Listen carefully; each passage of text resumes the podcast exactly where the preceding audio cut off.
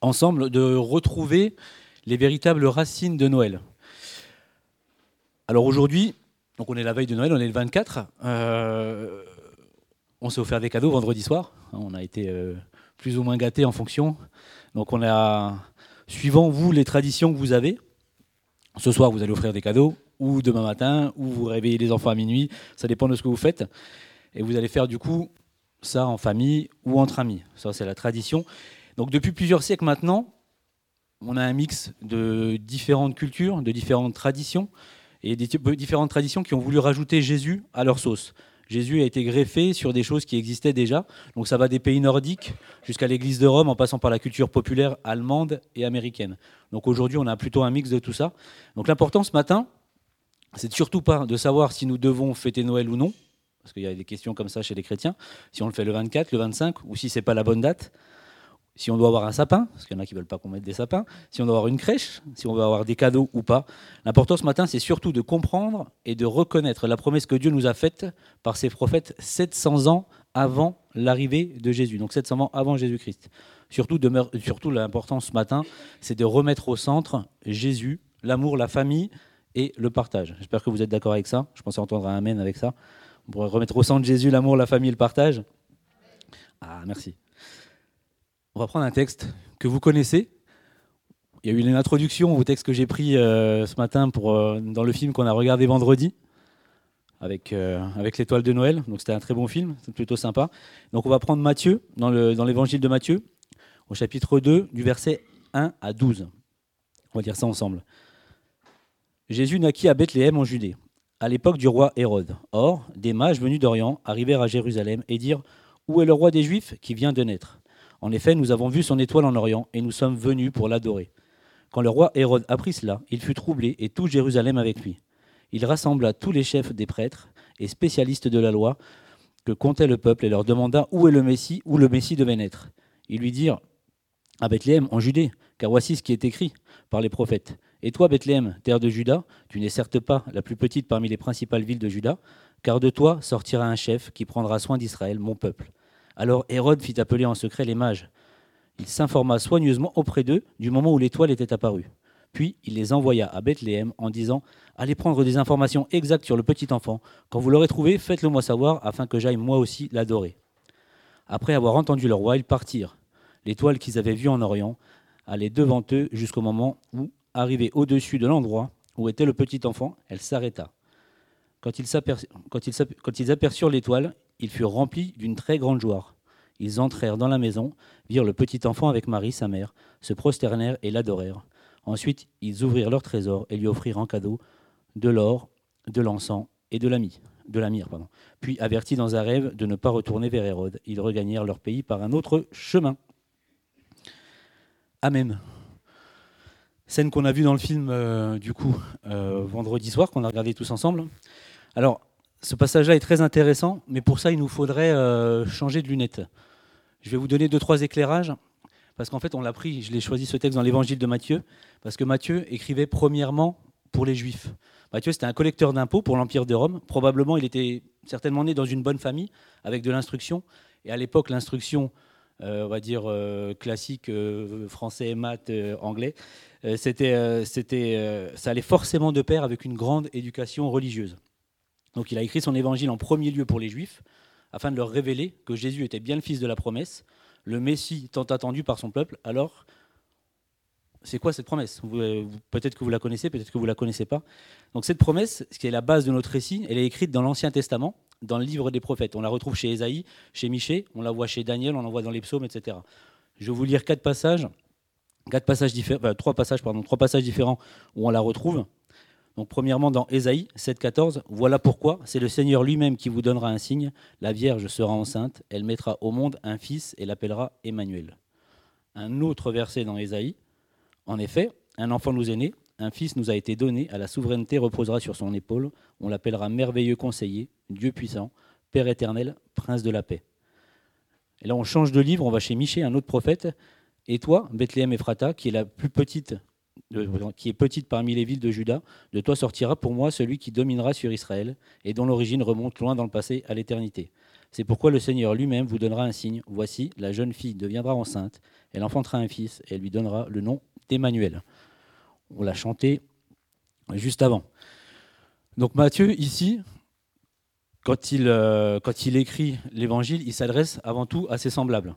Donc ils comprennent le texte, parce que pour eux, la culture juive forcément leur est familière et ils connaissent cette promesse qu'ils ont lue dans Ésaïe quand ils étaient plus jeunes ou dans Michée quand ils étaient plus jeunes. Pour eux, c'est l'Ancien Testament.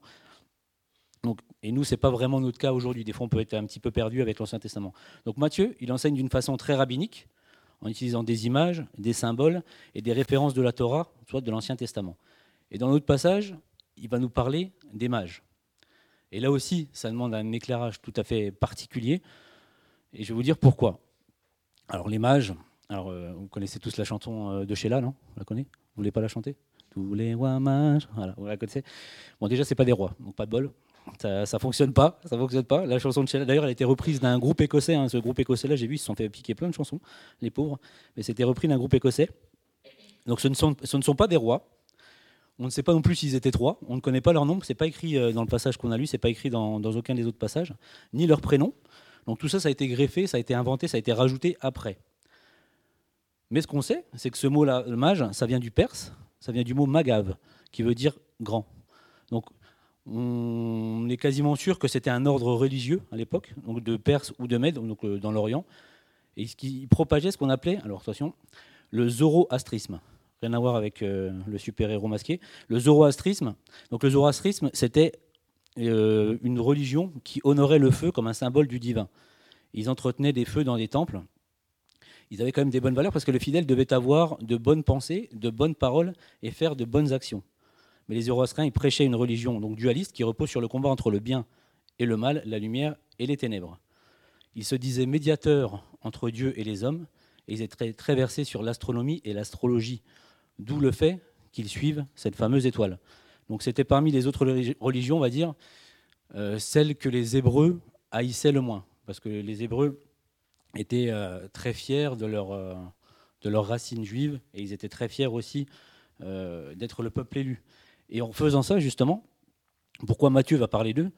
Parce que justement, dans le contexte historico-religieux de l'époque, Matthieu, il sait que les Juifs, étant très fiers de leurs origines, qu'en leur montrant du doigt ces mages-là, en leur disant vous voyez ces gens-là que vous prenez un petit peu pour des fous parce qu'ils regardent les étoiles, etc. Vous, vous savez que c'est pas très sérieux, ils font des trucs un petit peu bizarres avec le feu.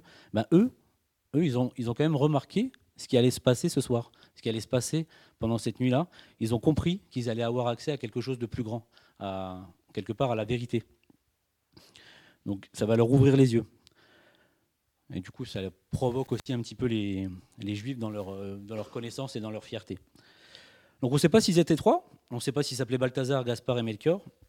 Et en fait, ça, c'est pas très important, c'est pas très grave, parce qu'au final, en voulant faire ça, en voulant les appeler, les nommer, euh, ils ont voulu, euh, donc en donnant aussi ce nombre, euh, on va les voir après, on va détailler un petit peu des choses après, mais en, voulant donner ces noms-là, c'est des noms qui étaient présents, on va dire, sur trois contrées différentes. Donc ils ont voulu quand même, malgré tout, en rajoutant ça à la tradition, montrer qu'ils avaient bien compris le message central de Matthieu, c'est-à-dire que euh, maintenant, la religion euh, monothéiste n'était plus réservée qu'aux juifs, elle était ouverte à tout le monde grâce au sacrifice de Jésus à l'arrivée de Jésus. Donc c'est pour ça que c'est pas si grave d'en parler. Euh, il y a beaucoup de choses qui, ont été rajoutées, mais ce n'est pas, pas excessivement grave ni important. L'essentiel, c'est qu'on ait compris l'idée, c'est que du coup, ça s'ouvre en dehors du cadre juif avec l'arrivée de Jésus. Donc Matthieu, on le sait, c'était quelqu'un d'extrêmement brillant il va parler de trois cadeaux. On sait que tout ce qui est écrit dans la Bible, c'est important. Donc il, va parler, il va faire, euh, il va détailler trois cadeaux que les mages vont faire à l'enfant Jésus. Et il va parler avec euh, toute une symbolique qui va être plutôt lisible et compréhensible pour le lecteur juif de l'époque. Et il va faire un résumé grâce à ça de la promesse de l'histoire de Jésus, le Messie qui arrive. Donc on va s'attarder sur les trois cadeaux et je vais décrypter avec vous euh, ce que ça signifie à chaque fois par cadeau. Donc l'or, l'encens et la myrrhe, qu'on a vu aussi dans le, dans le film vendredi soir. En premier, l'or, si tu peux afficher la petite slide s'il te plaît. Voici l'or, bon ça vous en avez déjà vu, pas j'espère, ou pas d'ailleurs, euh, je dis ça mais on n'en a pas tous à la maison. Euh, donc là c'est quand il est fondu. Et là c'est à l'état brut euh, en haut à gauche pour moi, à droite pour moi pardon. donc l'or pour l'époque, c'était extrêmement difficile à trouver. C'était extrêmement difficile à trouver, c'était extrêmement difficile à fondre. Et c'était une offrande qui était réservée aux plus grands, au roi. C'était aussi un synonyme de beauté, de richesse et de gloire. Et pour le lecteur juif de l'époque, il y a un texte pour lui qui va résonner. Nous, il faut qu'on aille le chercher, il faut qu'on se creuse un petit peu la cervelle. Il y a un autre texte dans l'Ancien Testament où on voit que quelqu'un va offrir de l'or à un roi en place, une montagne d'or, parce que justement, il a compris euh, à quel point c'était lui le roi, le vrai roi. On, voit ça dans 2 Chroniques 9.9, avec la reine de Saba. La reine de Saba, donc euh, pour ceux qui n'ont pas toute l'histoire, la reine de Saba, en fait, elle vient chercher conseil auprès du roi Salomon parce qu'elle entend parler de sa sagesse, de sa toute-puissance, de sa richesse. Elle vient chercher conseil. Et elle voit effectivement, la reine de Saba était déjà quelqu'un qui était très riche, très puissante et très instruite, étant entourée de, très, plein de conseillers. Mais quand elle vient voir Salomon, elle est surprise, elle est choquée, elle ne s'attendait pas à ce qu'effectivement ils soient aussi riches, aussi, euh, aussi bien en place et aussi sages. Donc du coup, après, qu'est-ce qu'elle fait Dans 2 Chroniques 9.9, ensuite, la reine fit cadeau au roi de 3 tonnes et demi d'or, d'une très grande quantité de parfums et d'épices et de pierres précieuses. Il n'y a plus eu de parfums et d'épices comparables à ceux que la reine de Saba offrit au roi Salomon. Donc il est d'accord pour dire que 3 tonnes d'or et, demi, ça fait déjà un petit, un petit. Déjà à l'époque, alors enfin plus à l'époque, je pense qu'encore aujourd'hui, encore que c'est toujours une, valeur qui ne diminue pas. Donc là, on voit le lecteur juif, lui, va se souvenir de ce passage-là. Ça va lui rappeler quelque chose. Quand on voit qu'on lui offre de l'or, ça veut dire que on, fait, en fait, en offrant l'or, ils se rendent compte que les mages reconnaissent la royauté de Jésus. Ils reconnaissent que c'est lui le roi, que c'est l'enfant roi qui arrive. Donc ils sont venus l'adorer et reconnaître sa royauté, sa supériorité sur toutes les autres formes de religion. Donc l'or, du coup, c'est aussi un synonyme, parce que les juifs ont, beaucoup de, parallèles. L'or, c'est aussi un synonyme de notre foi. Alors je vais, on, va, on va afficher 1 Pierre 1,7. Alors moi, je l'ai en français courant. Je ne sais pas ce que ça va donner là. 1 Pierre 1,7, s'il te plaît. Je vais vous le dire quand même là. Afin que l'épreuve de votre foi, plus précieuse que l'or périssable, qui cependant est éprouvé par le feu, ait pour résultat la louange, la gloire et l'honneur lorsque Jésus-Christ apparaîtra. Si ça va, c'est pas trop mal. Ok. Donc là, on voit que Pierre fait un parallèle entre, entre, la, foi, entre la foi et l'or. Donc notre foi, c'est de l'or, comme le dit le verset de Pierre. Elle va être éprouvée pour démontrer sa valeur et atteindre la pureté. Dieu veut qu'on lui donne accès à notre cœur et qu'il en soit le roi, qu'on le reconnaisse comme tel. C'est ça pour lui le plus beau des cadeaux, et c'est ça que symbolise l'or, notre foi en lui, notre capacité à le mettre en premier dans nos vies. Vous avez compris le, parallèle avec l'or? Ça symbolise notre foi, et grâce à ça, ça montre aussi sa royauté. Alors, la royauté de Jésus. En second, l'image offre de l'encens. Si tu peux aussi m'afficher, Adriana, ouais. Euh, vous en avez déjà vu à l'étain brut de l'encens? Et Donc ça, je vous expliquer un petit peu le, procédé. Donc ça, c'est dans les arbres. Là, c'est ce qu'on récolte. Et en dessous, c'est là où on vient mettre un petit peu la partie, euh, on va dire le charbon pour chauffer, et on pose un petit peu l'encens par-dessus, et c'est de là que, va émaner la fumée. Donc l'encens, c'est une résine aromatique qui vient des arbres. Donc il y a plusieurs types d'arbres, trois, quatre types d'arbres où il y a de la, de la résine qui va, de l'encens qui va en sortir. Donc ça vient du latin incensum, qui veut dire brûler en sacrifice. Pour le lecteur juif, dans le temple, on brûle de l'encens, c'est logique. Pour lui, c'est quelque chose qu'il connaît, c'est quelque chose qu'il sait. Pour nous, ça n'est pas un peu moins évident, parce que l'encens, on ne l'utilise pas. Donc pour le, lecteur juif, dans l'époque, on brûle de l'encens, la fumée s'élève, ça sent bon, et c'est une forme d'offrande agréable à Dieu. il peut faire le rapprochement avec un psaume, le lecteur juif, encore une fois, de l'époque. Le psaume 141, 2, si tu peux l'afficher, s'il te plaît. Psaume 141, 2. Considère ma prière comme de l'encens placé devant toi et mes mains tendues vers toi comme l'offrande du soir. Donc le lecteur juif de l'époque, quand il va lire Matthieu, il va comprendre aussi ça, ça va, lui, ça va résonner pour lui. Et en offrant de l'encens, les mages, qu'est-ce qu'ils font? Ils reconnaissent aussi la divinité de Jésus. Avec l'or, ils ont reconnu sa royauté. Avec l'encens, ils reconnaissent sa divinité. Dieu, il attend il attend de notre part en fait des cadeaux. Il attend des prières, il attend des chants, il attend des chants de louange, il attend tout ça, le chant, les, prières, c'est un sacrifice qui est agréable pour lui. C'est l'image, nos chants, nos prières montent à l'image de la fumée de l'encens qui monte au ciel. Donc c'est ça qu'on vient représenter avec l'encens et c'est aussi ça que veut dire le texte de Matthieu. Pour apporter une précision, Ce qui est intéressant avec l'or tout à l'heure qui avait besoin d'être chauffé à très haut degré pour pouvoir avoir une certaine pureté, pour apporter une précision. Tout comme l'or a besoin d'être chauffé afin de démontrer sa pureté, on obtient les cristaux qui servent à l'encens en faisant des entailles dans le tronc, ce qui exerce un stress sur l'arbre qui est mis à nu. De là sort la sève très odorante, en équivalent, comme si c'est comme si nous on, nous grattait la peau et puis qu'on avait le, sang qui sortait. Donc là, c'est ce qu'on va faire à ce, pauvre petit arbre ici. On ne les voit pas, mais en gros, on vient euh, faire des grosses entailles dans, dans le tronc de l'arbre et du coup, ça va venir euh, s'écouler, ça, va le, ça va le stresser, ça va lui créer un stress, ça va faire des montées de sève, et du coup après ça va redescendre et ça va former ces cristaux qu'on viendra enlever par la suite pour pouvoir les chauffer. Donc une prière qui va être euh, quelque part agréable à Dieu, c'est une prière aussi qui va être euh, qu'on va aller chercher au plus profond de nous-mêmes, qui va pas être quelque chose de, de superficiel, qui va pas être quelque chose euh, de masquer comme des fois les masques qu'on peut porter en société. Vraiment, c'est quelque chose, les prières agréables à Dieu, celles qui montent vraiment vers lui, et les louanges aussi, c'est celles qui sont les plus sincères et qui vont chercher des fois un petit peu dans, nos tripes et qui nous ont euh, parfois même certaines fois un peu coûté et parfois même un peu écorché. Paul, il nous dit aussi quelque chose de très intéressant dans Éphésiens à ce sujet. Donc Éphésiens 5, 2. Éphésiens 5, 2. Voilà que toute votre vie soit dirigée par l'amour, comme cela a été le cas pour le Christ. Il nous a aimés et a livré lui-même sa vie à Dieu pour nous, comme une offrande et un sacrifice dont le parfum plaît à Dieu. Donc on retrouve cette notion de sacrifice, cette notion de parfum qui plaît à Dieu, et surtout il insiste que notre vie soit dirigée par l'amour. Donc l'encens ici vient aussi symboliser nos prières et nos louanges pour Dieu. Le dernier des cadeaux, c'est la myrrhe. Alors Amir, c'est extrêmement, extrêmement intéressant. Je pense qu'on pourrait faire une prédication entière que sur ce sujet-là. Alors l'amir, c'est une gomme résineuse qui provient d'un arbre, l'arbre amir ou le, balsimier. Si vous regardez donc sur la, la photo, euh, c'est un arbuste à épines. Donc là, j'ai mis un petit, dessin. C'est un arbuste à épines. Et en été, il y a des fleurs euh, jaunes et rouges qui sortent. Et en faisant sortir ces fleurs, ça va créer des boursouflures sur le tronc. Et de ce tronc, on va faire comme des, grumeaux et des perles un peu couleur sang. Donc là, c'est un peu orangé, mais sur certaines, on voit que c'est carrément rouge. Donc ça fait des perles de sang.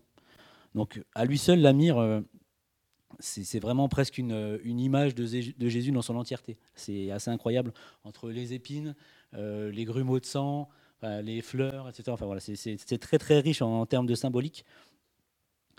Donc cet arbuste, peut, aussi symboliser le, sacrifice de Jésus, mais aussi pour le lecteur juif de l'époque, ce qu'il sait sur la myrrhe, parce que pour les juifs c'était quelque chose qui était très répandu, ça servait comme un antalgique, un antalgique naturel, donc un antidouleur naturel, un cicatrisant, également pour embaumer les morts afin d'enlever l'odeur de mort, et ça faisait aussi partie de la composition de l'huile sainte, l'huile sainte qu'on mettait sur la tête des rois.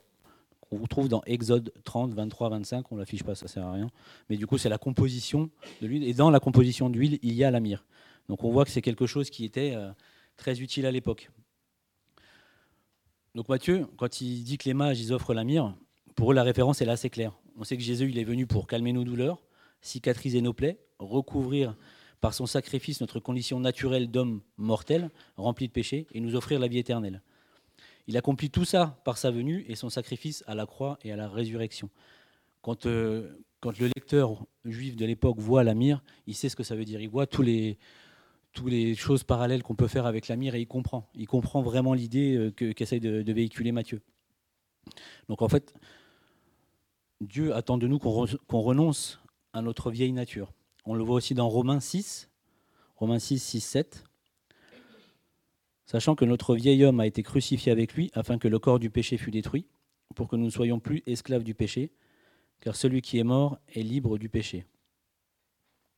Donc on voit que ce, troisième et dernier cadeau qui a été apporté par les mages, pour Dieu, c'est donc de renoncer, renoncer à notre vie de péché, de, le laisser lui nous embaumer de son amour, de faire mourir notre vieille nature en le prenant comme modèle. Donc ça, c'était... Euh, vous voyez ce qu'on peut dire sur, euh, sur trois petits mots qui sont positionnés dans, dans la Bible et tout ce qu'on peut en, extraire comme richesse. il y a autre chose qui n'est pas laissé au hasard, parce que euh, par Matthieu non plus, il a parlé de trois cadeaux.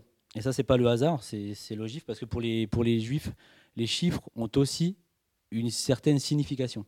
Donc là, on le voit, le chiffre 3, particulièrement, euh, pour le, en lui-même, il signifie la plénitude, l'éternité et la totalité. Il y a aussi une notion très importante de temporalité. Le 3 signifie le présent, le passé, le présent et le futur. Donc je sais que pour nous, tout ça, c'est tiré par les cheveux, il faut aller chercher, etc. Mais pour le juif de l'époque, pas du tout. Euh, quand il voit trois cadeaux, quand il voit la nature des trois cadeaux, lui, son cerveau, il va faire qu'un tour, il va comprendre tout ça. Tout ce que nous, on a expliqué en quelques minutes, lui, il le comprend. Ça, paraît, ça paraît hyper logique pour lui.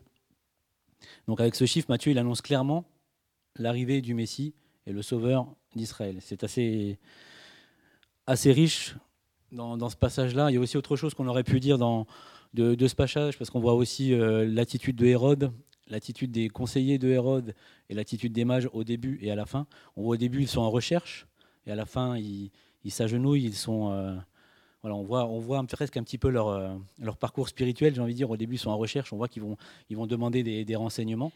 Et à la fin, ils s'agenouillent, ils adorent, euh, ils adorent Jésus, l'enfant Jésus qui est là. Donc on voit aussi une forme de parcours spirituel. On voit aussi euh, Hérode, l'homme qui est censé être le plus sage et qui finalement a envie de, faire mourir le, roi qui va arriver après lui parce qu'il il veut surtout protéger ses intérêts. Et on voit aussi les religieux de l'époque qui vont conseiller Hérode, qui eux connaissent la promesse, c'est écrit dans le texte, eux connaissent la promesse qui a été faite dans Isaïe, donc c'est-à-dire qu'ils sont des religieux, ils sont au courant de ce qui se passe, mais ils préfèrent euh, ne rien dire, ne rien faire, ne rien voir, et euh, se laisser guider par Hérode, qui lui, savent, qui savent très bien qu'il en, en faut. Donc a ce texte-là, en, douze versets, on pourrait, euh, on pourrait en parler pendant, pendant des heures et des heures. Après, là, ce qu'il faut vraiment retenir de tout ça ce matin, c'est que Dieu s'est offert à nous en premier. C'est lui qui a, fait la démarche en premier. Il accomplit toujours ses promesses. Dans Matthieu 1,23, c'est écrit, on l'a chanté tout à l'heure Voici la Vierge sera enceinte, elle enfantera un fils et on lui donnera le nom d'Emmanuel, ce qui signifie Dieu avec nous. Dieu est avec nous. Ce n'est pas un Dieu qui est distant, ce n'est pas un Dieu qui est à 2000 km ou dans une autre église en particulier. Euh, il est avec nous, à nos côtés, tous les jours, à chaque instant, euh, pour qu'on puisse le connaître et le reconnaître. Il est venu humblement, sous la forme d'un enfant, et à nous maintenant de nous offrir à lui, de lui ouvrir les portes de notre cœur et de nos maisons pendant ces temps précieux que sont les fêtes, qu'il soit au centre de nos réjouissances aujourd'hui, car ça, c'est le plus important. Amen.